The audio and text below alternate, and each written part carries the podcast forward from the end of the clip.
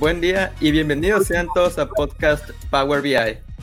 Aún seguimos en la temporada número uno conversando y conociendo experiencias de los profesionales más valiosos para Microsoft, o mejor conocidos como Microsoft MVPs. Mi nombre es Javier Gómez y estoy aquí fascinado de poder contar con la presencia de Salvador Ramos, un reconocidísimo experto en materia de datos y más específico en Power BI. Un saludo hasta España, Salvador. ¿Cómo va todo? Hola, buenos días, Javier. Pues encantado de estar por aquí, poder charlar un ratico y compartir con la audiencia, pues lo que, lo que vaya surgiendo un poquito lo dejo ahí en tus manos, claro que sí. Fabuloso, Salvador. Me da mucho gusto poder estar aquí contigo y, poder compartir estas experiencias. Yo creo que, que hablar sobre temas de Power BI y sobre su futuro, todo lo que nos imaginamos que puede suceder, es algo que nos llama mucho la atención y yo creo que muchos de los que estamos aquí también nos, nos va a llamar bastante la atención en, el día de hoy.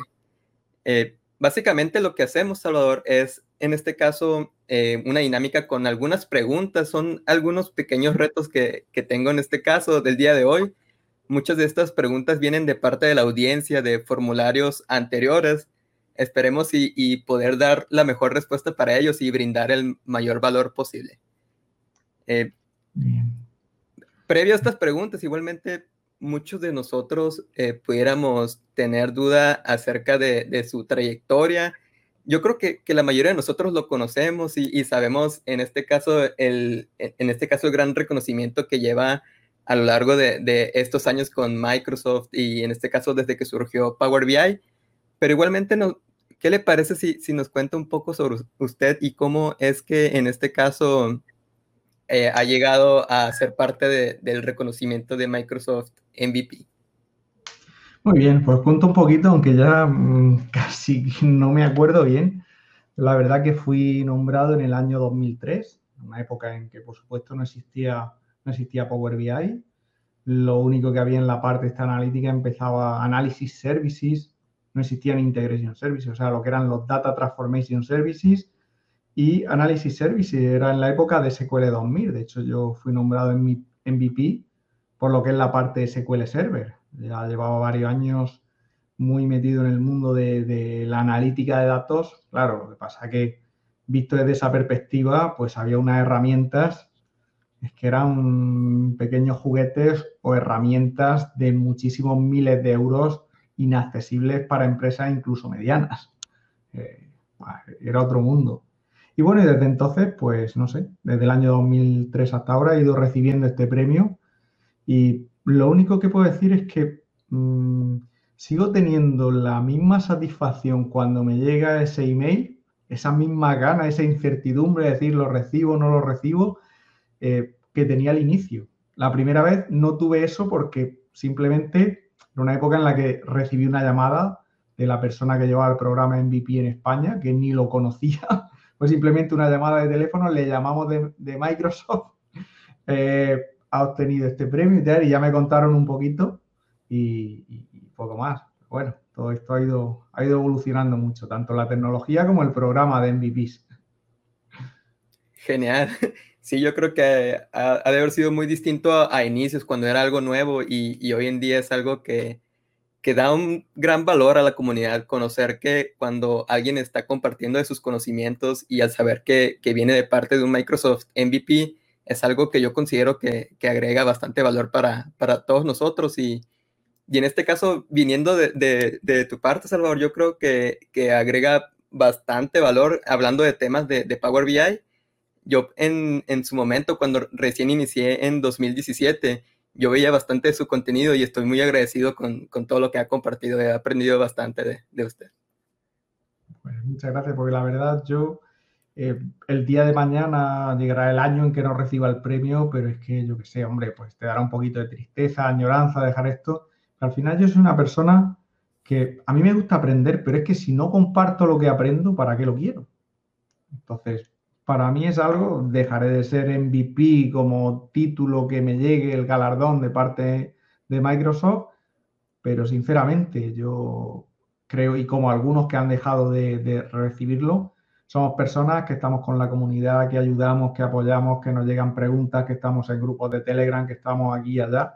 Y bueno, y ya, no sé, después de, no sé, son 16 o 17 años, para mí es parte del, día a día, el aprender, el, el compartir. Evidentemente, todos tenemos una profesión, tenemos que cobrar por buena parte de, de nuestro trabajo, pero también tenemos esa parte más desinteresada de, de aportar y yo lo hago principalmente ni por premio ni nada. O sea, después de 17 años, sinceramente, a mí eh, recibo el premio con ilusión, pero yo en el día a día no estoy pensando en el premio durante todo el año. Yo simplemente pues estoy trabajando y apoyando a la gente que pueda apoyar, porque de verdad a mí ese retorno, ese agradecimiento, es decir, yo sé que a esta persona, dedicándole unos minutos, le he podido hacer una aportación y le he quitado de unos problemas del día a día, pues a mí me apetece hacerlo. Ya a partir de ahí, viene o no viene lo demás, pues ahí está. Fabuloso, es, grandiosa la perspectiva que, que tiene Salvador y, sin duda yo creo que, es, bastante notorio que el ayudar está en su ser, es algo que, le gusta mucho y, bastante agradecido yo también igualmente con, toda la ayuda que ha aportado. Y entrando en materia de, de Power BI, ya que eh, comenzamos a conocerlo y, y esperando conocer más acerca de sus experiencias. ¿Qué le parece si, comenzamos con ah, una sesión de, preguntas? Vamos a manejarlo como una conversación un tanto no técnica, porque puede ser que, en este momento se encuentre alguien que, vaya iniciando con, en este caso, con Power BI a conocerlo. Puede venir desde distintos backgrounds, distintas áreas. En este momento estamos transmitiendo en LinkedIn, en YouTube. En este caso pueden venir personas de distintas índoles. Pero si comenzamos partiendo con la definición de, Power BI, ¿qué, es lo que, hace Power BI que, sea tan beneficiosa para muchos y en este caso qué impactos ha tenido en su vida? Pues mira, te voy a dar una definición que no vas a encontrar por ahí, porque ya definiciones hay muchas y demás. Para mí, Power BI es la primera herramienta que gusta tanto a usuarios de negocio como a perfiles técnicos.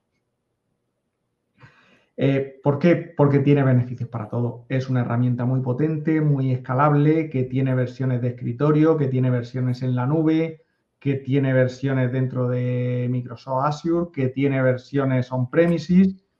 Y bueno, al final es un mismo motor interno que le han dado muchas formas y demás, por tanto, encaja a todos. Para mí, impacto en mi vida, pues, pues tiene mucho. Piensa que, mm, bueno, esto lo comento un poquito para todo el público, yo soy una persona que vive en un pueblo de la costa de España de 14.000 habitantes, a 500 kilómetros de Madrid, comunicado por carretera. Yo estoy a 5 horas de, Madrid, digamos que es la capital de España y demás. Y a mí mm, te hablo no de Power BI, sino de cuando surgió Power Pivot para Excel, que fue lo que luego evolucionó aquí. dije, oye, de verdad, esto es una herramienta que le vale gente de mi pueblo. Que yo antes decía, yo al final tengo que irme a Murcia, que es la capital de la zona donde yo estoy, me tengo que ir a Madrid, tengo que estar en otro sitio y decir, oye, esto es una herramienta asequible dentro del coste de Excel y ahora incluso el Power BI de esto va a coste cero, si quieres solo esa parte. Decir, oye, de verdad, esto va a democratizar el, Business Intelligence como herramienta. Luego ya veremos qué pasa a nivel cultural en la empresa y demás, que supongo que, alguna pregunta derivará a esa zona para mí fue rompedor porque dije, esto ya tiene un coste que lo están asumiendo empresas de todos los tamaños. Hasta ese momento teníamos herramientas de Business Intelligence en las que no había alternativa en la que no hubiera de por medio un departamento de IT. Para mí ese fue el, el, gran salto y, y el impacto que ha tenido. Yo he sido siempre una persona que me ha gustado vivir cerca de mi familia, de mis amigos y he priorizado, o sea, yo podría vivir en cualquier país de habla hispana a día de hoy y tener trabajo sin ningún problema. Pero yo siempre he priorizado vivir de, cerca de la gente que conozco desde mi infancia. Y fíjate, te hablo de año 2010-2011. Dije, aquí tengo una línea que voy a seguir y que, y que puede, puede de alguna forma solucionar mi vida profesional y puede ayudarme porque el, gran clic que me hizo a mí la entrada de Power Pivot fue el decir, oye, que hay gente en mi pueblo que necesita esto. ¿Eso qué quiere decir? Que hay miles, millones de personas que necesitan esto y que lo tienen asequible. Para mí fue, el, fue algo que yo identifiqué como, como una gran ruptura de esa dependencia de IT. Evidentemente, cuando haces grandes proyectos y de cierta envergadura, evidentemente tenemos que seguir un montón de pautas y, hacer todo eso. Pero como yo digo, eh, la zapatería que tiene un TPV de ventas puede leer sus datos con un Power Pivot o con un Power BI Desktop y sacar una información que antes era imposible. A mí eso ha sido lo, disruptivo de la herramienta. Evidentemente luego entraremos en más temas técnicos y más enfoques y arquitectura y lo que haga falta. Pero que cualquiera haga un clic, se baje o cualquiera que tenga Excel tenga la disponibilidad de este tipo de herramientas en su escritorio, pues es el paso que hace falta como herramienta. Luego veremos a nivel cultural y de formación qué hace falta, porque esto no es Excel. ¿eh? está dentro de Excel y en más sitios, pero con los conocimientos de Excel no vamos a hacer aquí nada. Ya, ya. Y sin duda, porque yo también concuerdo con eso. Cuando recién inicié yo, ya había otras personas en mi organización que se estaban involucrando con Power BI. En este caso, porque habíamos adoptado Office 365 como parte de la estrategia digital que tenía la compañía en la que colaboraba en ese momento. Y bueno, yo recuerdo que, que lo interesante no fue que que el equipo de IT, el equipo de, soporte técnico, nadie nos involucró en este caso con comenzar a, utilizar Power BI. Más que nada, muchos de nosotros en, áreas administrativas o en áreas de logística o financieras, vimos en este caso la, aplicación de Power BI desde Office 365 y desde ahí empezamos a experimentar su, su uso. En este caso, lo que yo noté en la compañía fue que que por la parte de, tecnologías de información del departamento, ellos nos habilitaban acceso a distintas fuentes de datos, pero desde ahí, una vez teniendo los datos, nosotros por nuestra cuenta podíamos empezar a crear nuestros flujos de trabajo, en este caso empezar a crear reportes y empezar a compartirlos por medio de, la nube en este caso también. Y fue bastante interesante la, forma en que impactó en la, en la manera de colaborar de, de la organización y sí, por, esa razón yo también concuerdo con, con eso, cómo es que esta herramienta puede ir desde usuarios de negocios hasta igualmente individuos con roles más técnicos o, informáticos, perdón. Y, y, sí ha sido de, gran impacto, yo creo que para, para nosotros en, en, ese aspecto también. Mm. Sí, la verdad que, que, ha sido así. Y luego, por otro lado, yo, yo he vivido toda esta evolución y lo que había inicialmente era mucho miedo por parte de, de de dar permisos y demás. ¿Por qué? Porque ahí hay buena parte razón y también me he encontrado empresas donde Power BI eh, no ha mejorado, no ha mejorado la situación de la empresa y sobre todo la parte de las decisiones. O cuando abordamos Power BI para cosas puntuales o cosas departamentales o puede ser una solución que no está cubriendo a nivel de analítica de datos y demás el departamento de ID, pero hay veces que el problema de esto es que eh, es una herramienta, si, si el Excel ya es un infierno cuando se utiliza mal y hay miles de copias por todos sitios, si cuando nos vamos a Power BI y pensamos que es un Excel rápido y bonito, es un arma de doble filo, puede ser más peligrosa que un Excel.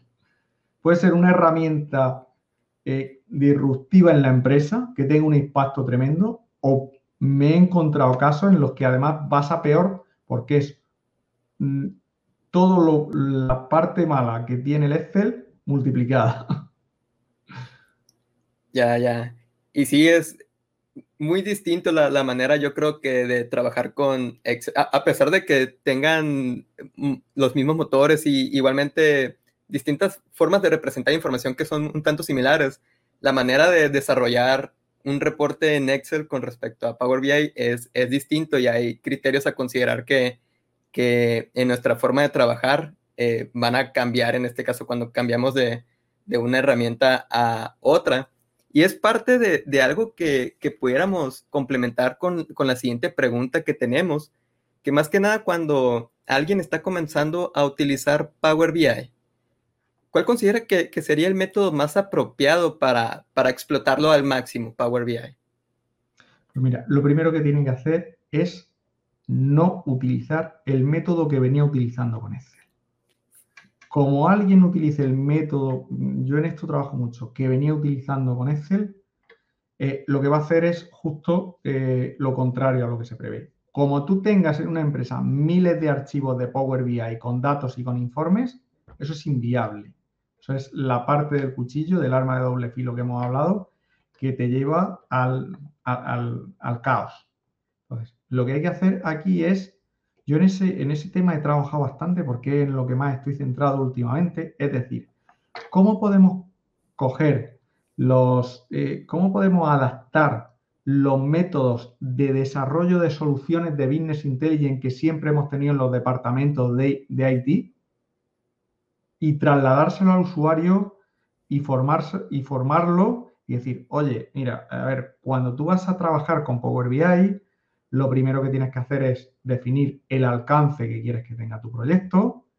Debes de hacer, yo siempre lo digo y es algo que no me encuentro en ninguna empresa cuando lo traslado al mundo del usuario, que es, oye, ¿por qué no eres capaz, por qué no haces una batería de 50, de 100, de 200 preguntas de negocio que quieres resolver? Y las modelas. No, es que me traigo esta exportación que me han preparado, que puedo sacar del RP desde Excel y me traigo estas 28 columnas que necesito. Y hago no sé qué y preparo. No, como vayas por ahí no funciona. Primero, preguntas de negocio. Baterías de preguntas de negocio. Modelo. Modelo en estrella, por supuesto. Si hay gente que no sabe lo que es el modelo en estrella, como yo digo, es como el que está formado en el área financiera y contable y no sabe lo que es el activo y el pasivo. Oye, no, no te metas con esta herramienta. Primero, aprende esa parte, haz un buen modelo. Luego, Sí, eh, el dato que te llega no viene con la estructura que tú has definido en el modelo. Y cuando hablo de modelo, hablo de coger papel y, papel y lápiz, Excel, PowerPoint o, herramienta de diseño de base de datos. Trasladado al mundo del usuario, cógete un papel y lápiz. Define qué tablas, qué relaciones y por qué. Entiende un poquito eso. Sin esa base, para mí son los cimientos fundamentales, ¿vale? A partir de ahí, pues tienes Power Query, que es una gran herramienta, pero cuando tú abres Power Query y no sabes a dónde tienes que llegar, a qué destino tienes que llegar, pues como si sales con tu auto, con tu coche y te da igual tomar hacia una ciudad que hacia, otra. Pues lo primero que hay que hacer es toda esa parte que se hace antes de abrir la herramienta. No podemos abrir el Excel o el Power BI y ponernos a hacer cosas. Una vez que tienes eso, lo defines, aprende la herramienta, aprende el motor, aprendes cálculo DAX, es donde todo el mundo se quiere centrar. Yo es que eh, todo el mundo me dice, el problema lo tengo con el DAX. Y cuando vas allí dices, no, tú el problema no lo tienes con el DAX, el problema lo tienes con el modelo y con que no entiendes nada de los fundamentos. ¿Vale? Y luego vas avanzando ahí, aprendes esa parte y llegas a la parte de la visualización. Y no hay nadie que sepa qué pregunta de negocio tiene como prioritaria en un informe y cuáles son los elementos visuales. O sea, eso que hay gente que te dice, oye, no sé si poner un gráfico de barras, de líneas, de columnas y por qué. eso no lo puedes tener. Tú tienes que seguir todo un ciclo de desarrollo eh, de Business Intelligence, pero adaptado en vez de al mundo eh, de un proyecto desde la perspectiva de IT y demás, al mundo de, un usuario, de un departamento, de algo de una envergadura menor. yo me he preocupado mucho, he trabajado mucho en diseñar todo ese ciclo de desarrollo, pero adaptado al usuario, porque es que si no es imposible, no vas a explotar la herramienta. yo he tenido personas, eh, clientes, alumnos que han trabajado conmigo y tenían un nivel medio de Power BI pero no sabían hacer un modelo bien ni aplicar técnicas de visualización. Yo he ido a clientes que le he hecho una consultoría centrada en modelos de datos y técnicas de visualización y han cambiado por completo su forma de trabajar, ¿vale? Si tú empiezas desde cero, estás haciéndolo, sigue todo el ciclo, que alguien te explique un ciclo de desarrollo de Business Intelligence, pero adaptado al mundo del usuario. Porque no puede venir, es alguien de IT a ponerse a hablar con el usuario, a empezar a usar un montón de siglas, un montón de técnicas, que el usuario se aburre, le suena chino y no va a aplicar en la vida. Dile lo mismo, pero díselo con otras palabras. Lo que tenemos que hacer es, el método existe, el método de una solución de Business Intelligence está definido hace mucho tiempo. Trasládalo al mundo del usuario, al lenguaje del usuario. Para mí ya te digo, el método más apropiado es el de toda la vida. El problema es que, como te lo cuente Haití, te suena chino y no lo vas a aplicar nunca y, no hay otro. Si el método está inventado de hace muchos años, pero hay que trasladarlo a este mundo. Sí, hay que conocerlo porque yo creo que más del 90% de, de todos los que estamos aquí puede concordar de que cuando conocemos Power BI, lo primero que queremos hacer es empezar a visualizar datos, siendo que no contamos con la estructura o muchas veces no conocemos los requerimientos y esas preguntas del negocio que, en este caso, que al final del día nos va a ayudar a tomar acción, ¿no? Ya con nuestros reportes, con, con todo lo, el resultado final de que realizamos con Power BI y lo que es, es realidad porque si, muchas personas empiezan, como bien comentas, cuando quieren aprender sobre DAX porque lo escuchan mucho, que es bastante útil y la verdad es que es bastante útil, pero igualmente tenemos que irnos un paso atrás, en este caso, en conocer esos fundamentos que son los pilares para empezar a hacer buen uso de, de DAX. Pero sí es, es yo creo que, que sí podemos concordar con, con eso y, y, muchas gracias por las recomendaciones que nos hace, porque muchas personas de los que están aquí yo creo que, que van a tomar tu palabra y van a empezar a, a indagar más acerca de modelos de datos, pues cómo es que pueden en este caso, explotar el uso de Power BI por medio de un buen modelo y de ahí partir con esas preguntas de negocio requeridas y, y es algo que va a ser genial al, al, final del día porque van a estar atacando esas necesidades reales que, que tienen. Sí, yo aquí me gustaría añadir una cosa y es, a ver, toda la vida hemos estudiado, hemos hecho exámenes, hemos hecho todo. ¿Qué va antes, la pregunta o la respuesta? Lo primero que va es la pregunta. Y cuanto mejor sea la pregunta, mejor será la respuesta que puedes dar. Pues no, abrimos el Power BI, que es muy sencillito, tres clics, tenemos datos y empezamos a visualizar. No, primero la pregunta, luego sigue todo el ciclo, aplica todos los métodos y tendrá buenas respuestas. Pero ten paciencia, no abras el Power BI en el minuto cero. Es correcto. Y, y, sí, para aquellas personas que en este caso, o más bien las empresas que están empezando a adoptar Power BI como parte de, de una plataforma que, en este caso les va a ayudar a tomar decisiones, pudieran haber algunas dudas y cuestiones, o e, incluso aquellos que todavía tienen incertidumbre de si será la herramienta que, que en este caso les va a ayudar con sus necesidades ¿Qué, aspectos pudieran ser los que tienen que considerar estas compañías como parte de su planeación y su estrategia de implementación? Pues mira, para mí hay dos, dos aspectos fundamentales aquí. Uno, cambiar el chip y eso hay que hacerlo con formación. Y otro, olvidaos de verdad, esto no es IT contra negocio, IT contra negocio y negocio contra IT.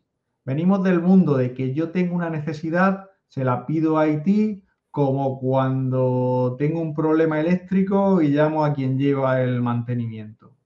Entonces, si yo tengo un problema de negocio, necesito una respuesta, necesito una información y lanzo la pelota a Haití y Haití me devuelve la pelota, Haití no es que me devuelva la pelota, es que hace, es que no entiende, es que no sabe qué necesitas y al final entramos ahí en un, en un toma y daca, en un tira y afloja de un lado hacia el otro mientras estemos ahí, no vas a adoptar ni Power BI ni ninguna herramienta. Entonces, yo creo que cuando nos vamos a esto hay que hacer un cambio cultural desde el punto de vista de los datos.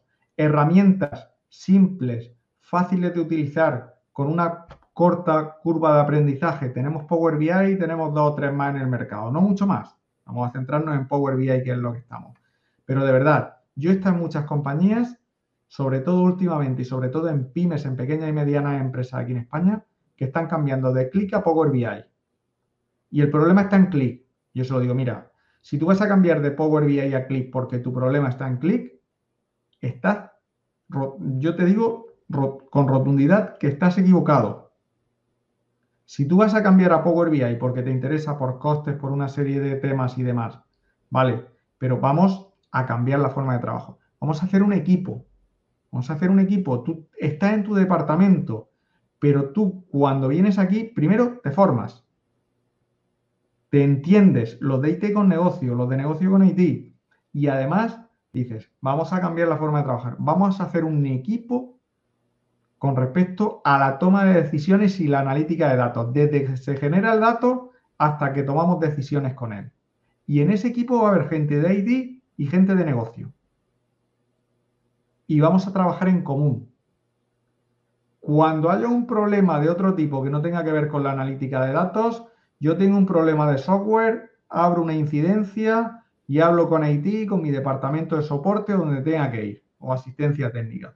Pero cuando estamos en el mundo de los datos, vamos a hacer un equipo, vamos a, coger el rol que tengamos dentro de ese equipo y no veamos al otro como el que me tiene que dar a mí la solución y al de IT como que no entiendo qué solución quieres porque cada vez que te entrego una me dices que no es la que quieres.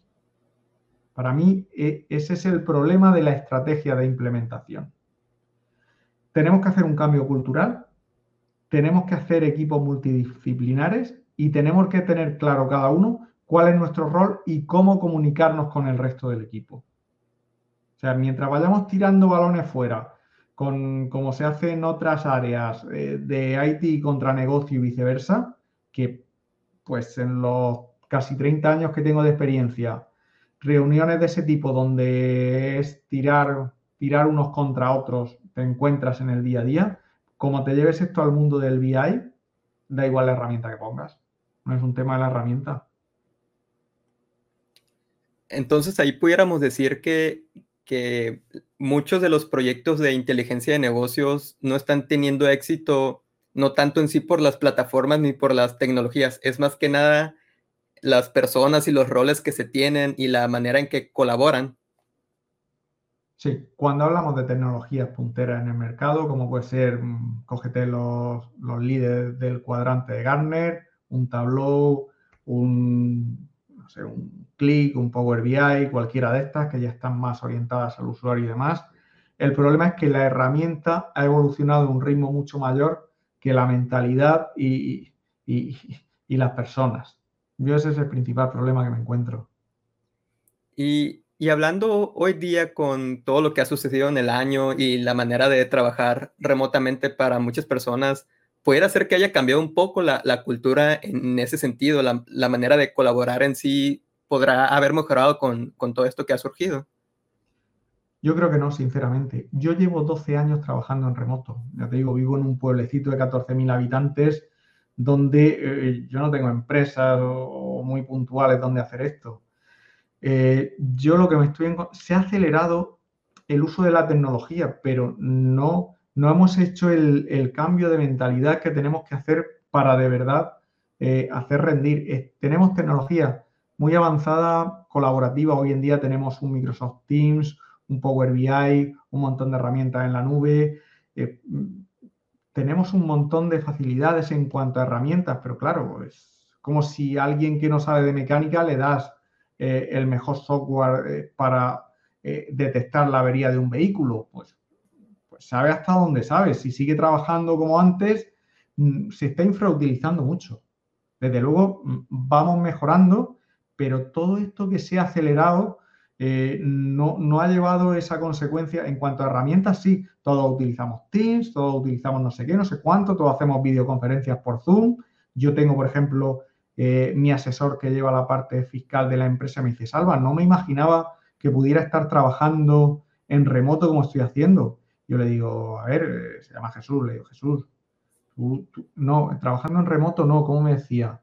Eh, eh, he llevado mi empresa al, trabajo descentralizado y tal. Digo, no, Jesús, tú estás escaneando documentos, estás conectado por escritorio remoto, estás utilizando una tecnología por, por, una situación que te ha surgido, pero tu mente sigue en el mundo del papel y sigue en el mundo de tu disco y de tus cosas. Me lo estás demostrando en cómo me piden las cosas. Entonces, eh, el, cambio que de verdad hay que hacer requiere de tiempo, de madurez, de formación, por supuesto, para ir llevando esto y luego irlo interiorizando y aplicándolo en tu día a día. Yo creo que esto se ha acelerado mucho el uso de herramientas, pero, pero se están infrautilizando las herramientas. Ya, ya.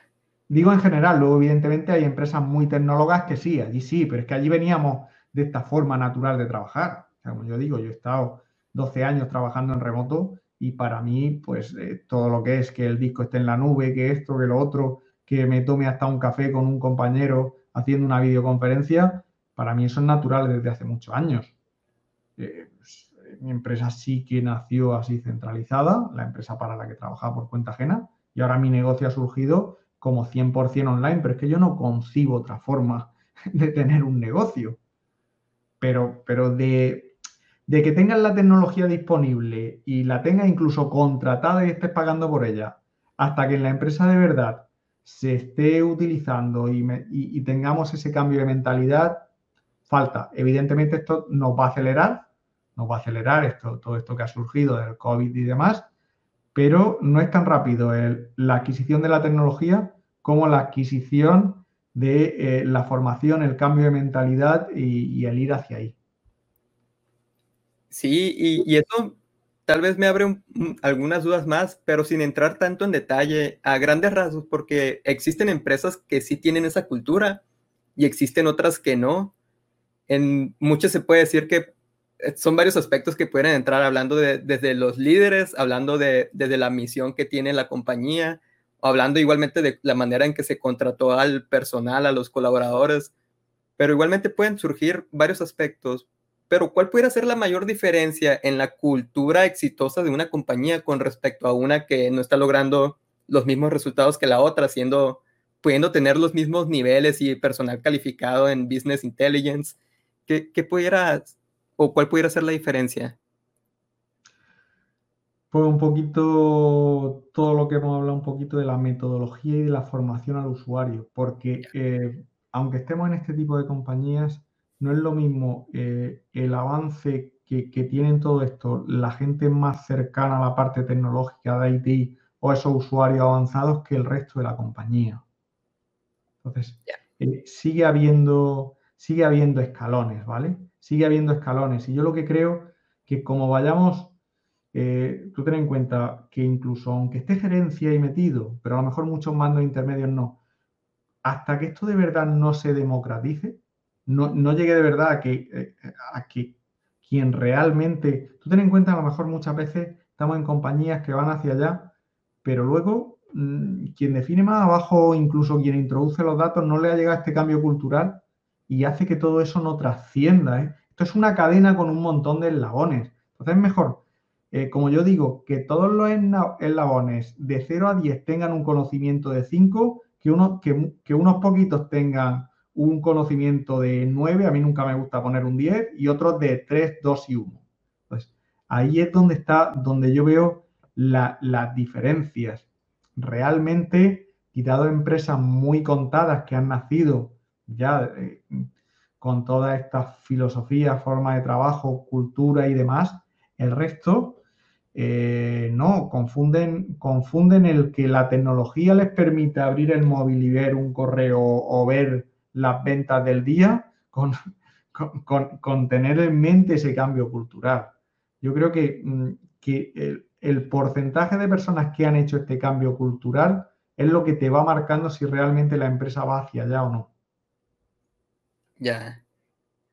Bastante claro con, estas últimas explicaciones, Salvador. Y, y sí, este, esta cadena que se va creando puede ser un tanto beneficiosa o algo perjudicial para la compañía, en este caso con el uso de las tecnologías. Y bueno, entrando nuevamente en tema de Power BI, ya hemos platicado acerca de sus capacidades y, los beneficios que se pueden tener y entre otros aspectos, pero estamos en un punto en el que ya todos sabemos que han habido bastantes cambios, bastantes actualizaciones, no solo con Power BI, sino con múltiples tecnologías. Pero si pudiéramos explicar un poco acerca de lo que pudiéramos ver en el corto plazo, tal vez hablando de en algunos meses o, hasta un par de años, y viéndolo ya más lejos, en tal vez en una década o un par de décadas, eh, sabemos que pueden haber bastantes cambios, pero ¿qué pudiéramos esperar de Power BI en un futuro? Pues mira, en el, en el corto plazo, eh, Power BI Microsoft siempre hace, por lo menos yo desde que conozco, desde que surgió en, el año 2000 todo el tema de la parte de Business Intelligence, en el corto plazo Microsoft siempre ataca a la base, al usuario, a la pyme y demás, y luego va subiendo. Yo en el corto plazo lo que estoy viendo, y no puedo entrar a detalles por los acuerdos de NDA que tengo firmados con Microsoft, lo que veo en el corto plazo es que eh, están potenciando muchísimo lo que se llama Power BI Premium. Estamos hablando el premium de más de 4.000 euros o 4.000 dólares al mes. Quiero decir, estamos hablando ya de una gama de empresas mayores. Entonces, en el corto plazo, lo que está viniendo es, desde la base, subir ese tamaño de empresa implementar ahí muchísima más funcionalidad y luego cierta parte de esa funcionalidad va llegando a lo que es la versión Pro y se va extendiendo eh, entre el resto de usuarios, ¿vale? ¿Qué pasa? Que esto eh, otras veces con otro tipo de empresas que han escuchado menos al usuario. No es que no lo hayan querido escuchar, pero no han tenido una metodología ágil como Microsoft que te va a ideas.powerbi.com y de verdad están escuchando directamente el equipo de desarrollo lo que hay ahí. Y es lo que le ha hecho crecer en el corto, ¿vale? Entonces, en cuanto a lo que es el, el corto, estamos ahí, crecimiento de, la parte premium y de ahí nos van llegando muchas cosas súper interesantes y muy rápidamente, mes a mes, o quincena a quincena, incluso en los servicios en la nube, a la parte de Power BI. Eh, eso va a seguir así. Y luego en el largo plazo, pues tenemos toda la parte de lo llamado genéricamente inteligencia artificial, porque ahí entran mil cosas. Cada vez la tenemos más cercana, muy, muy accesible, incluso con elementos visuales y demás, y con otras tecnologías que integran otros, otros productos de pago que tiene la parte de Azure, eh, con Power BI, eh, yo creo que la línea va a ir a, hacer que esa complejidad que tiene la inteligencia artificial sea transparente para el usuario. Ahí es donde yo la veo. Ya digo, cuando hablo de inteligencia artificial, es un término muy amplio, muy ambiguo, donde depende quién hable, puede englobar cosas muy, muy diferentes. Pero para mí, de verdad, eh, todos esos algoritmos inteligentes que están corriendo por ahí se hacen muy, muy transparentes a un usuario que puede saber cero de ese tema y puede plasmarlo ahí.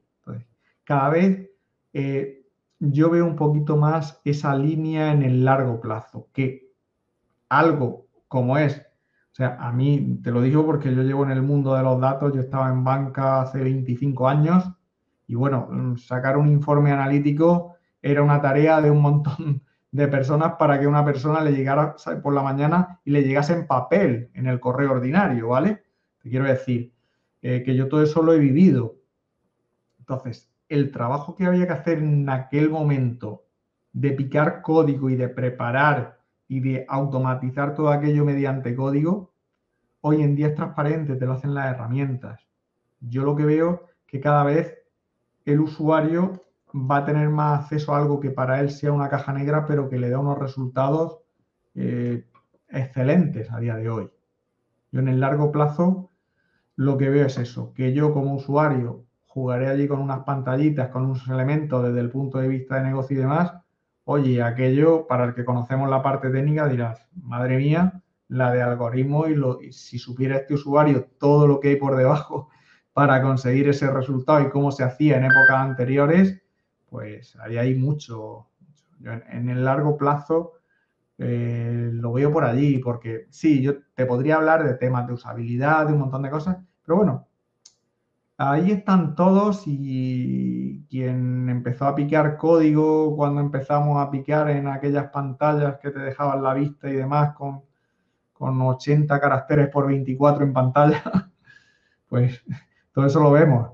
Pero para mí la, parte más potente es toda esta que ahora hay por debajo. Que antes no, antes era más la capa que, tenías a la vista, la, capa visual, la interfaz visual, pero lo que se está metiendo a nivel de algoritmia, de inteligencia artificial, de machine learning, de todo eso por debajo, y lo bien y lo rápido que te responde, para mí es donde está el valor en el largo plazo.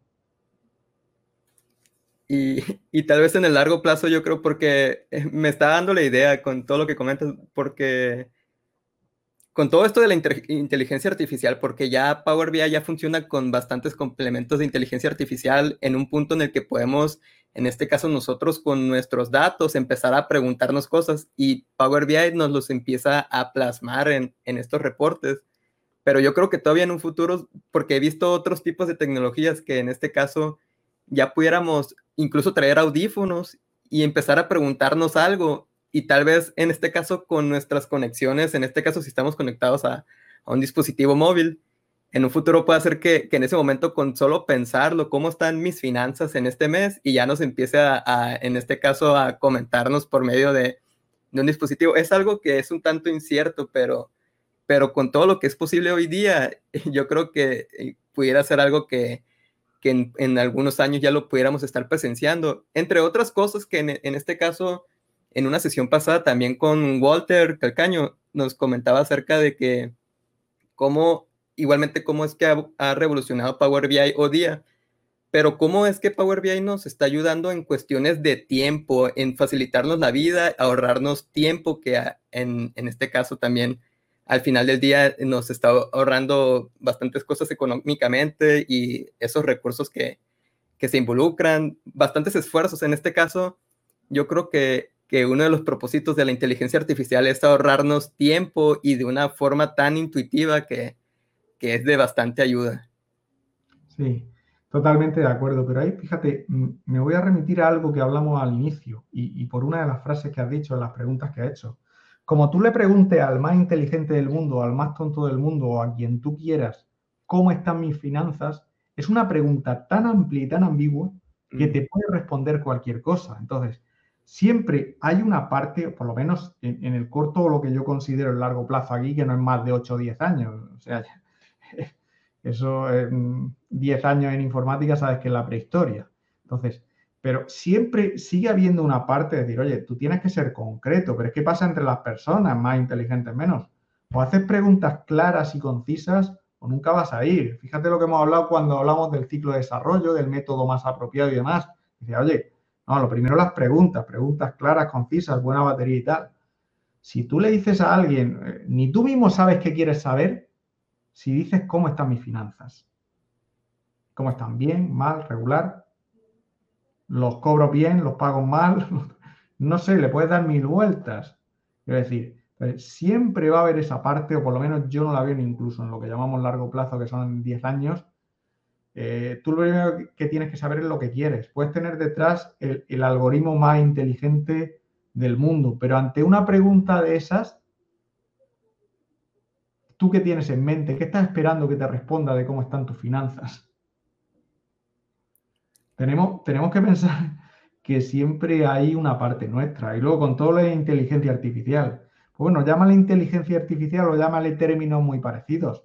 Si preguntas hace 30 años qué era la inteligencia artificial, no tiene nada que ver con lo que es ahora. Pero es que lo que tú consideres como inteligencia artificial dentro de 10 años no va a ser lo que consideras ahora. Esté la palabra más de moda o menos, pues esa palabra existe y depende en qué época, pues se le ha dado más o menos importancia o más o menos matices. Pero claro, eh, pensemos en que siempre detrás hay personas y tenemos que ser más concretos. Y eso es lo que eh, muchas veces no nos damos cuenta. A mí, que me den y pues volvemos a lo mismo. ¿Qué pasa en la dinámica cuando le pedimos a IT? Tarda más, sí. La inteligencia artificial te lo puede responder en segundos. Pero tú le pides a IT y tarda tres días o tres semanas. Pero si tú no eres concreto, Haití no te va a dar la respuesta que tú esperas. O sea que esa parte tendremos que seguir trabajándola y lo enlazo con el tema del cambio cultural. No estamos formando a las personas eh, que están eh, eh, en esa parte de, preguntar y de interrogar al sistema. Me da lo mismo que abran un Excel, que sepan programar macros, que tengan un algoritmo de inteligencia artificial y le pregunten a Cortana. Me da igual. Si no trabajamos esa base, volvemos a lo mismo. Nunca van a tener lo que quieren porque no se han parado a pensar lo que quieren y te lanzan al vuelo y luego te dicen eso no es. Claro, ¿cómo te van a decir si es, si ni ellos lo saben? Sí, y es totalmente correcto, Salvador, porque al empezar a hacer ese tipo de preguntas tan ambiguas, sí puede incluso, es un tanto complicado entrar en este tema porque porque así no, no nos deja con los resultados esperados e incluso puede ser un tanto frustrante de que, de que empezar con esas preguntas y no ir por el camino indicado, que, que es la realidad que, que, tenemos de esas necesidades que, que, se están buscando lograr. Y en este caso, entrando en, en otro tema una pregunta, porque ya hemos visto en sí el, el futuro que nos puede esperar con, con Power BI y que es un tanto seguro por lo que hemos estado viendo en estos cinco años que tiene actualmente Power BI. Una de las preguntas en sí que nos han arrojado algunas personas en el formulario e incluso podemos ver algunas preguntas en esta sesión. Y ya hemos comentado bastantes habilidades que se requieren para mejorar, en este caso con Power BI, en este caso como para aquellos que están buscando mejorar sus habilidades de análisis de datos en sí. Igualmente pueden haber otras habilidades un tanto personales, esas habilidades blandas o, otras materias o habilidades duras que en este caso puedan ayudarnos a, desarrollarnos y en este caso para brindar servicios o usarlos en nuestras actividades, en nuestro trabajo. Si pudieras comentarnos un par de, de habilidades que consideres las más relevantes mejorar en estos aspectos, ¿cuáles pudieran ser? Me voy a extraer un poquito incluso de lo que es Power BI. Vamos a irnos a una vista más lejana. Yo hay, mm, hay una imagen que utilizo en muchas de mis charlas y demás. Siempre pongo un slide ahí que sale un esquiador de fondo, ¿vale? Piensa el típico esquiador que va por llano con su gorrito, su equipo, sus esquís, sus dos, eh, sus dos bastones y demás. Y yo siempre hago, hago un, un símil con eso. Y vale, tú piensa Power BI, digamos que es la parte de tecnología. Vamos a decir que una de las piernas del esquiador es el Power BI o la parte tecnológica. Estamos en un mundo de negocios. ¿Te imaginas ese esquiador sin la otra pierna y los dos brazos? ¿Cuánto puedes aprender de Power BI y no poder avanzar prácticamente para ser competitivo? Para mí, eh, en ese símil que te voy, voy, a ir describiendo aquí, ha sido una pena, si me hubiera dado cuenta incluso te habría mandado la imagen que tengo, eh, luego, ¿qué hay en la otra pierna? En la otra pierna está la parte de negocio y conocimientos de negocio. Tú no puedes tener una persona que trabaja en todo esto, si es de Haití, que no conozca lo suficiente a negocio porque no lo va a entender nunca, ni se sabe poner en su lugar. Entonces, tenemos en una pierna Haití, en este caso con Power BI, y en otra pierna el negocio. ¿Vale? Si tú tienes buenos conocimientos de tecnología y buenos conocimientos de negocio, dices, oye, mira, estoy muy preparado para hacer todo esto. Entiendo los dos mundos y me muevo. Pero para mí, sigue pensando en ese esquiador. Todavía tenemos un problema, que es, ¿tú crees que ese esquiador sería más competitivo con brazos o sin brazos? Con brazos, ¿verdad? ¿Qué hay en cada una de las extremidades superiores? Pues para mí, en una de las extremidades superiores está la, la, eh, metodología. Tú puedes saber mucho de, de, lo que hablábamos al principio, de tecnología de negocio, pero si tú no sigues el método adecuado y te pones a abrir la herramienta y hacer las cosas como a, ti se te ocurre, pues tampoco estás bien. ¿Vale? Entonces, en otra extremidad tenemos, ahora te hago un resumen, ¿vale? Para que veamos toda la imagen, no la hagamos en mente. Tenemos la metodología a seguir. Y otro del que pecamos la mayoría es la parte de la comunicación. No, es que este no me entiende, es que el otro no sé qué, es que este busca su parte, es que este tal. No, tenemos que aprender a comunicarnos. Y cuando hablo de la comunicación, hablo en el sentido más amplio. Tenemos que comunicarnos en reuniones para tomar decisiones. Tenemos que comunicarnos con el departamento de Haití que no lo entendemos y nos hablan en chino.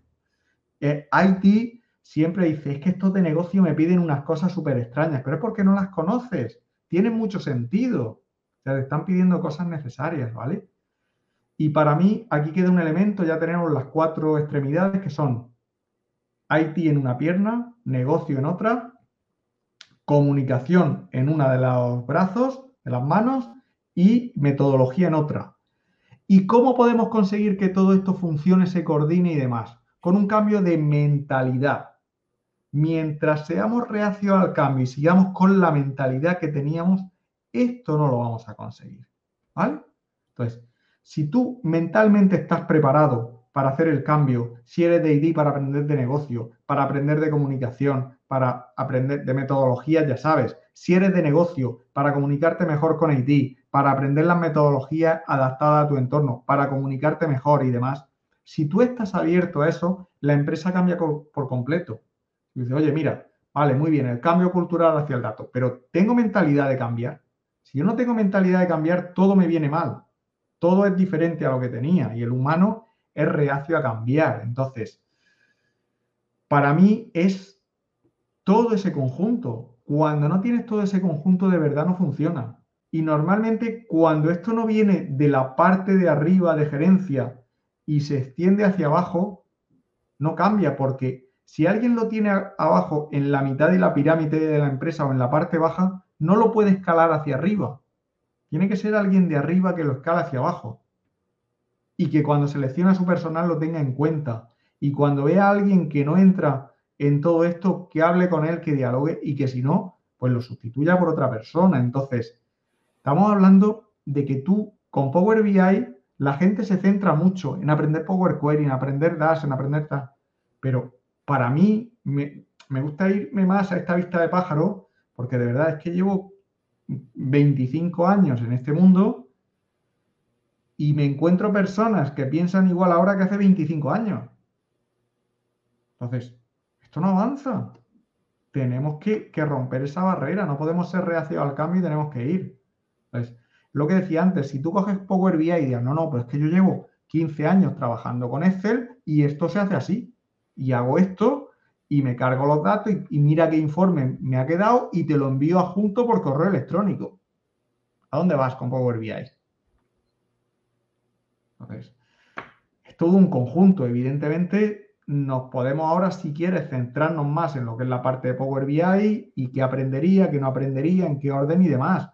Pero como tú no vengas de esa visión más global y entres ahí y te dé igual que hoy sea Power BI que mañana sea la competencia, que que pasado salga otra herramienta mejor que no existe a día de hoy, tú no vas a cambiar.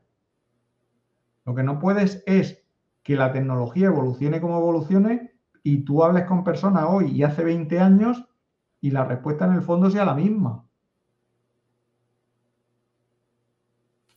Ya, entonces ahí lo tenemos. Eh, fíjense cómo los que, todos los que estamos escuchando, la importancia en sí de ser un tanto abiertos nosotros mismos como personas, de, mejorar esas habilidades que, que, nos complementan no solo con, en este caso, en ambientes de tecnologías y de negocios, sino en varios sentidos. La comunicación es algo que es bastante importante. E igualmente todo esto que, que, nos ayuda a seguirnos formando, hablando ahora sí en, en este ambiente tecnológico de Power BI y esas habilidades, ahí tienen los tips en, este caso de, Salvador, muy importantes y que ya podemos ir aprendiendo poco a poco. Es algo de, en este caso, como bien comentaba Salvador, no, no va a ser algo que, vaya a ser rápido de, un día para otro, ya seremos, en este caso, mejores en la comunicación que tenemos con los departamentos o con distintos tipos de, individuos, sino que es algo que poco a poco irá surgiendo y, y, ya iremos, en este caso, si nos lo proponemos, podemos ir mejorando y siendo un tanto abiertos y, y perseverantes en este propósito. Y si bien, si ya podemos en este caso ir cerrando con la conversación, vamos a, ver un par de preguntas, si le parece, pero antes de, proceder con estas preguntas de la audiencia, si hay algo más que pudiéramos destacar y que nos pudiéramos llevar de, esta conversación, ¿qué pudiera ser? Sí, me, voy a seguir con la pregunta anterior y ahora la voy a, a centrar en, lo que es el subconjunto de lo que es Power BI, de todo lo que hemos hablado, en esa pierna del esquiador, que es la parte de tecnología, concretamente en Power BI. Eh, yo soy muy eh, de, aprender en bloques, pero de forma homogénea. yo me encuentro, básicamente, cuando tú estás en Power BI, tienes unos cimientos que son el modelo de datos y las técnicas de visualización, y luego en Power BI tres grandes engranajes, lo que es la parte del ETL, extracción, transformación y carga de datos, lo que es Power Query, lo que es el modelo de datos y DAS y lo que es la visualización. Para mí hay algo importante y es justo al revés de lo, que, de lo que hacen la mayoría de las personas cuando aprenden sobre una herramienta. Oye, mira, yo soy muy bueno en informes, me he formado un montón, sigo aprendiendo de informes. Pero bueno, lo que es el Power Query no lo toco casi, cargo los datos y luego hago ciertas cositas con DAS de lo que necesito. ¿Qué pasa? Que cada vez que tenga un problema, vas a querer mejorar la visualización y demás y no la otra parte. Luego, hemos dicho esos tres grandes engranajes, modelos y DAS, informes y Power Query. Si tienes una persona que viene del mundo de Excel, que no entiende los modelos de datos y ha trabajado y se ha formado en Power Query, quiere resolver todo en Power Query. Cuando hay cosas que no es el sitio para resolverlas. Si es una persona que mm, ha pensado, porque viene del mundo de Excel, que todo está en el cálculo y lo quiere solucionar todo con DAX, pues ni te imaginas los modelos complejos que tienen, las fórmulas de DAX que ni yo entiendo que han llegado a montar ahí con ensayo y error y ellos mismos dicen mejor que no falle porque no sé arreglarla y demás. tienes que buscar un poquito siempre el engranaje, el punto del que esté más flojo, eh, tanto a nivel de la figura más eh, a 30 kilómetros vista, digamos, que es la figura del esquiador. Oye, si estoy fuerte en IT, pues voy a hacerme fuerte en negocio. Si estoy fuerte en negocio en IT, voy a hacerme fuerte en métodos o, en, comunicación, ¿vale? Y cuando estamos en el, eh, en el, mundo de Power BI, lo mismo, tenemos tres grandes engranajes más los dos fundamentos, siempre tendemos, porque nos es más fácil aprender de lo que más sabemos, con lo cual cada vez nos descompensamos más, estamos aquí en Power Query y aquí en DAX. ¿Qué hago? Aprendo más DAX y me diferencio más. ¿Qué pasa esto? Pues que vas a peor vas a peor, porque estás resolviendo todo aquí cuando tu problema está aquí. Entonces yo invito a todo el mundo a que diga, en vez de dónde estoy más fuerte, dónde estoy más flojo. Porque conforme yo subo aquí, voy a tener mejores soluciones. Si yo tengo un buen nivel de DAS, saco más o menos lo que necesito, pues voy a aprender Power Query. Y si sé Power Query y DAS, pues voy a aprender visualización y hacer mejores informes. Entonces, centrémonos siempre en, nivelar, en nivelar estos engranajes. No en irnos al más fuerte y donde nos sentimos más cómodos para seguir mejorándolo. Que es el que nos guste y el que es más fácil. Oye, si yo sé mucho de técnica de visualización, pues aprendo un poquito más y mejoro. Y me siento a gusto haciéndolo. Pero abrir ahora Power Query a ver qué es eso y empezar casi desde cero, pues me cuesta. Hago dos clics, cargo y ya está. No. Tenemos que centrarnos en nuestro eslabón más débil para que todos los engranajes funcionen bien. Sí, muy, es bastante importante ir logrando ese balance porque sí, sí es verdad cuando, en este caso, conociendo todas las capacidades que tiene Power BI y el dominar solamente una de esas capacidades a, un alto nivel, pero dejando fuera otras, sí puede ser un tanto perjudicial y, y en este caso igualmente en no lograr esos propósitos esperados y, y sí, genial todo lo que nos has estado comentando, Salvador. Yo creo que, que si podemos avanzar al siguiente segmento, bastantes personas han agregado sus comentarios y, y agradecimientos, Salvador. Eh, es un tanto relevante, son bastantes preguntas que nos han agregado, pero por mi parte aquí puedo ir comentando, mm, podemos aprovechar para, para resolver un par de preguntas y tal vez en un futuro ya apoyarlos de, de una manera más privada en, en los comentarios. Si, si, pudiera aquí, en este caso, agregar un comentario que pusieron casi al inicio, cuando hablábamos acerca de modelos en estrella, en este caso puede haber personas que tengan un tanto incertidumbre. Aquí voy a leer una pregunta que nos arroja Paulo. Nos comenta que desde Cancún, pregunta para Salvador, cuando ya tienes un modelo en estrella ¿qué recomiendas para subir el modelo a la nube? Y en ese caso, ¿cuál nube recomiendas? Yo creo que aquí pudiéramos comentar acerca un poco más de detalles sobre el modelo de estrella y sus beneficios. Igualmente intentar eh, resolver esta pregunta, si te parece, Salvador. Bueno, eh, Power BI desde toda su documentación recomienda el modelo en estrella, pero cuando ya te metes a un bajo nivel que tú analizas con herramientas que hay en el mercado de terceros y demás, cuando tú vas a un modelo, ves cuánto ocupa, cómo comprime, cómo se estructura todo eso, qué diccionario de datos hace internamente. Estamos hablando ya de un nivel técnico más alto. Entiendo que un usuario esto, esto no lo va a hacer, ¿vale? Entonces, ahí se demuestra con datos, estamos en el mundo del análisis de datos, a este nivel también, que es mucho más óptimo un modelo en estrella desde el punto de vista del almacenamiento, del rendimiento y demás, ¿vale? Eso bueno, para verlo hay que hacer otras herramientas, demostraciones y demás, hay que utilizar otras herramientas, pero todo eso está más que contrastado y validado. Y más con la pregunta en concreto, eh, tened claro que salvo excepciones, porque no hay, no hay una regla única y siempre nos encontramos un modelo, unas preguntas de negocio, una situación en las que hay que hacer excepciones, siempre. Por lo general, el modelo en estrella es lo recomendado por Microsoft y, por otros fabricantes. En el caso de Power BI es el que mejor rinde con diferencia. Y entrando ya a la pregunta que hay aquí, ¿qué recomiendas para subir el modelo a la nube? Pues voy a tirar de la respuesta del consultor. Depende. ¿Qué te quiero decir? ¿Qué volumen tienes? cuántas personas lo van a usar, porque al final lo bueno que tiene Power BI en general es que tienes eh, una versión en Azure, tienes la versión Power BI Pro, que es la más económica, en calidad-precio está genial, tienes la versión Premium, entonces, versión Premium, entonces, dime qué volumen o en qué situación. Eh, no te puedo decir qué recomiendas para subir. Pues al final, eh, si es desde el punto de vista técnico, pues le das al botón publicar y depende qué tengas contratado, pues allí te sube y demás. No sé si va por ahí. ¿Cuál nube recomiendas? Pues es que eh, si hablamos de Power BI, no hay otra nube que, el servicio o Azure, quiero decir. Si me hablas de modelo en estrella en general, un almacenamiento en general, pues te, digo, a ver, eh, vamos a ver tus requisitos, tus necesidades. No, no me gusta abrir esta pregunta tanto como se ha abierto aquí, por al final nosotros somos especialistas en Microsoft. Yo no te voy a decir si te recomiendo otro porque no es que te diga que sea mejor ni peor. Yo lo que digo siempre es que hay grandes fabricantes, hay grandes productos. Yo he decidido especializarme en este. Mm, hay muchos, bueno, pocos buenos, tres o cuatro que para mí sean recomendables a diferentes niveles de escala. Pero claro, si me hablas de un modelo en estrella y no sé si estoy hablando de 10 megabytes o 10 terabytes, pues, ¿qué te voy a responder? Pablo César, si puedes ser un poquito más concreto, te doy alguna respuesta más. Lo que sí voy a llevarme esto al mundo de Power BI y lo que sí hago, eh, como usuario estamos muy acostumbrados a que en el desktop, eh, los que venimos del mundo de IT, en Power BI Desktop para mí hay dos grandes bloques, la base de datos y los informes. muchas veces tendemos a, mezclar en un solo archivo PBIX, cuando estamos en el mundo de Power BI, la base de datos y los informes.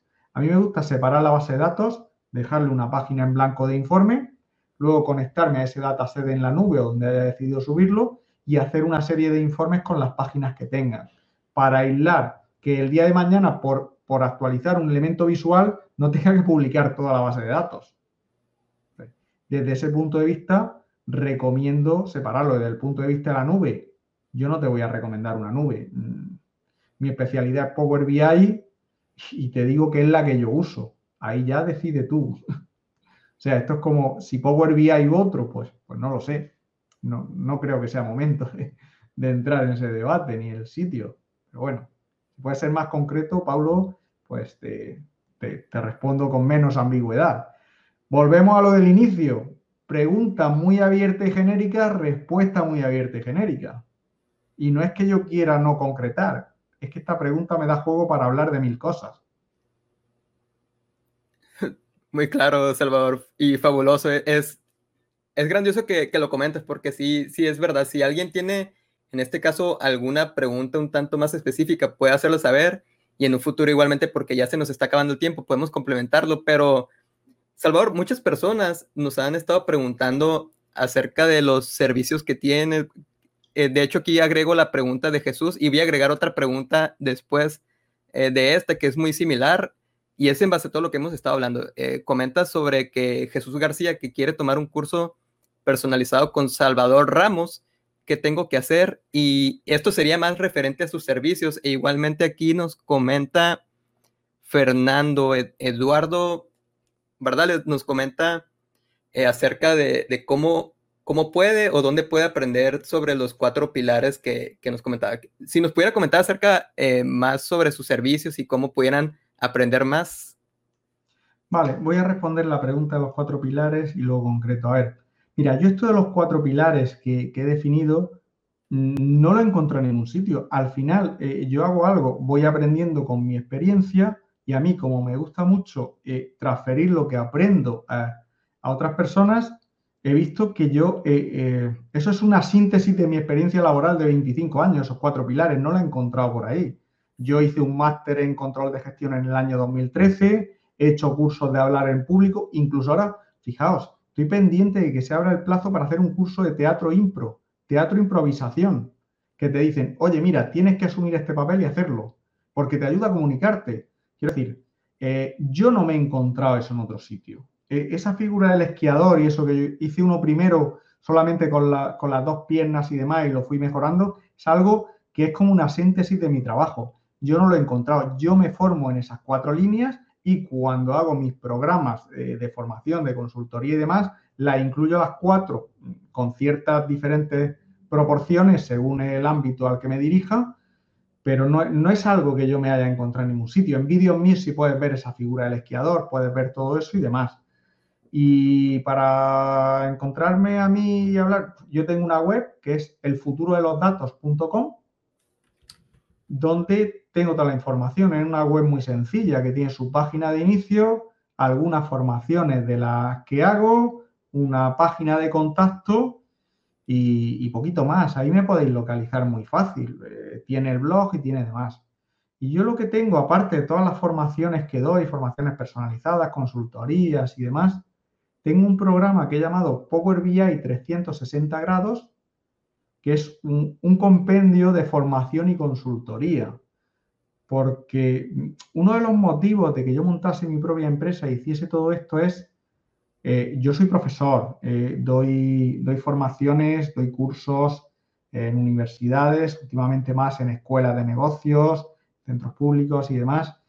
Y para mí como profesor lo digo, no, no es desprecio a los profesores ni demás, yo soy profesor más años que, mentor. Eh, una formación para mí le echo en falta algo. Yo voy a, un curso, el, curso de 10, el curso más excelente del mundo. Y yo estoy, tengo concentrado en un tiempo que a mí me enseñan de forma didáctica algo. ¿Qué pasa cuando yo hago el mejor curso del mundo? No te hablo de los peores porque ahí ya salgo desanimado. Cuando yo hago un curso que me ha venido genial, que me llevo a casa y a mi empresa tal cantidad de notas, de trabajo por hacer, de cosas por implementar, de ideas anotadas y demás, que nunca las aplico. ¿Qué he hecho yo ahí? He creado un programa que he llamado un programa de mentoría Power BI 360 grados. ¿Qué hago ahí? Digo, no, mira, yo te voy a dar cada semana dos horitas de formación. Te voy a dar un plan de trabajo semanal. Vas a hacer ejercicios didácticos. Los vas a aplicar a tus datos.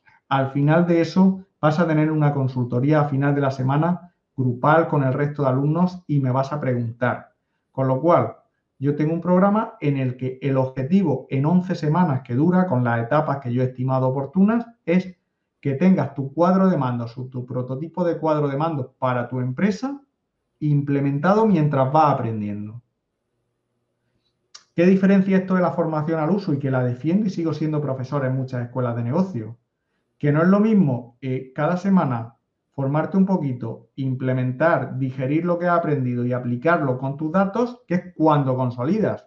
Porque por mucho que tú vayas a una formación, me da igual que sea de Power BI que de, que de inteligencia emocional, yo qué sé, por decir algo muy diferente. Si no lo aplicas, en tu caso, pues es un conocimiento que al final se va. ¿Cuántas veces leemos libros más de autoayuda o lo que sea y no aplicamos? Se va. Cuando a ti se te queda es cuando aplicas. Yo lo que me he centrado ahora en, mi programa premium, digamos, es en decir, no, yo quiero una persona cuyo objetivo sea dedicar 8 o 10 horas a la semana e implementar con sus datos. Es más, no admito un alumno que no tenga un caso real para aplicar en su empresa. Para eso tengo otros programas. Para mí ese es el valor diferenciador o donde creo que estoy aportando, porque un buen consultor es buen consultor, un buen formador muchas veces es buen formador, pero no está tanto en la práctica. Y mi perfil más de mentoría que combina tanto el estar en el día a día en proyectos como el llevar 20 años dedicado a la formación, pues es lo que me permite hacer esto, que es decir, yo eh, en la clase formativa te puedo estar haciendo de profesor, pero luego me pongo aquí codo con codo contigo compartiendo pantalla y te hago consultoría. Para mí ese programa hoy en día es diferencial en el mercado. Pero bueno, el mercado me lo va diciendo. Aquí el mercado es el que tiene la palabra. Ya, ahí lo tienen todos los que escucharon. Eh, si les ha gustado esta conversación y, quieren aprender más de Salvador, pueden conectar con él, ver sus programas y si es de su interés seguir aprendiendo más de él, vamos a proceder en este caso con el cierre, Salvador, y, de parte de toda la comunidad te decimos muchas gracias. Es algo que nos ha aportado bastante valor y, estamos bastante agradecidos. Si, si pudiéramos, en este caso, tener la oportunidad de, brindarles algunas palabras para la audiencia previo al cierre, ¿qué, les pudiera comentar? Primero, eh, sé proactivo, cambia la mentalidad fórmate. O sea, yo, soy, yo tengo 52 años y yo estudio ahora más que cuando era estudiante. Fórmate. Te hablaba antes de mi programa de, mentoría, que es un acompañamiento muy específico.